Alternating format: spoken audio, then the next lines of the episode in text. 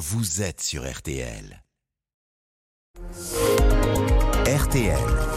Les trois questions du petit matin. Un pharmacien agressé chaque jour en France. 366 agressions déclarées l'an dernier d'après les chiffres communiqués hier soir par la profession. Bonjour Philippe Bessé. Bonjour. Président de la Fédération des syndicats pharmaceutiques de France. Si l'on exclut la période un peu particulière du Covid, on est sur une hausse. Oui, tout à fait.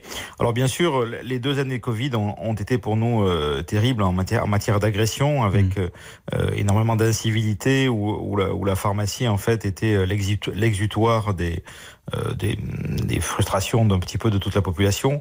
Mais là, si on reprend par rapport aux chiffres de 2019, donc d'avant Covid, on est sur une augmentation de, près de 20% euh, des agressions. Et ça, c'est euh, véritablement problématique. Notre ordre euh, suit, enfin, compile toutes les déclarations des pharmaciens sur les agressions.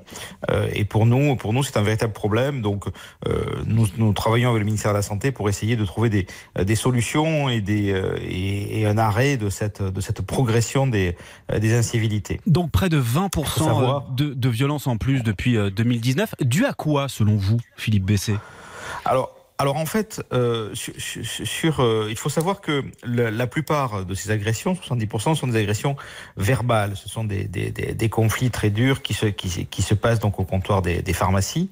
Euh, et c'est lié la plupart du temps au, au, fait que les pharmaciens doivent refuser de donner le médicament à la personne. Euh, parce qu'en en fait, il y a des, des, règles précises qui sont là pour protéger euh, les citoyens, qui sont méconnus par, par, par, par eux, euh, et donc ça, ça crée des, des, des, incompréhensions. Et en fait, ce qui fait augmenter cette, ce, ce chiffre, c'est d'une part les ruptures de médicaments, les gens ne comprennent pas, les, les parents d'enfants ne comprennent pas que, nous que, que, la pharma, que le pharmacien n'est pas d'amoxicilline pour, pour, pour son enfant, donc ça, ça, ça, ça paracétamol également. et ensuite, bah, ouais, exact. Exactement. Et ensuite, la pénurie de généralistes.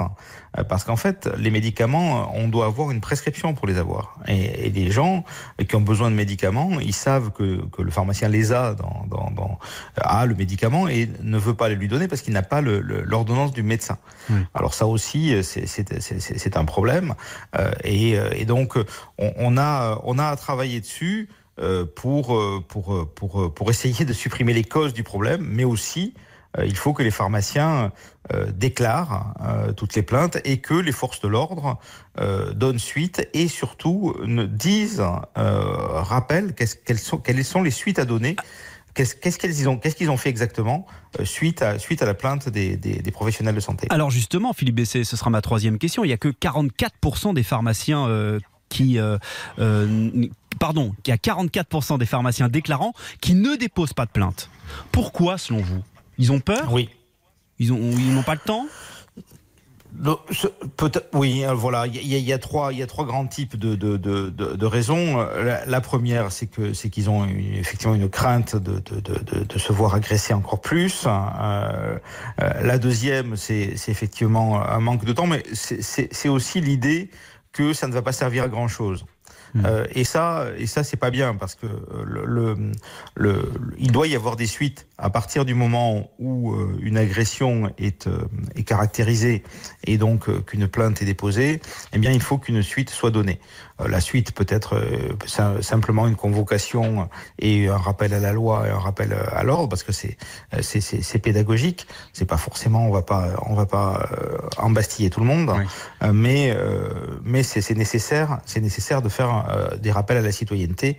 Euh, je pense que c'est très important. On attend aussi euh, du gouvernement justement une éducation de la population à, au respect envers les envers les soignants en général et, donc les pharmaciens bien sûr. Et d'autant plus que les violences sont en hausse aussi chez les médecins, je le précise.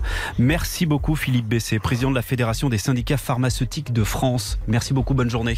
Bonne journée. Retrouvez cette interview sur rtl.fr.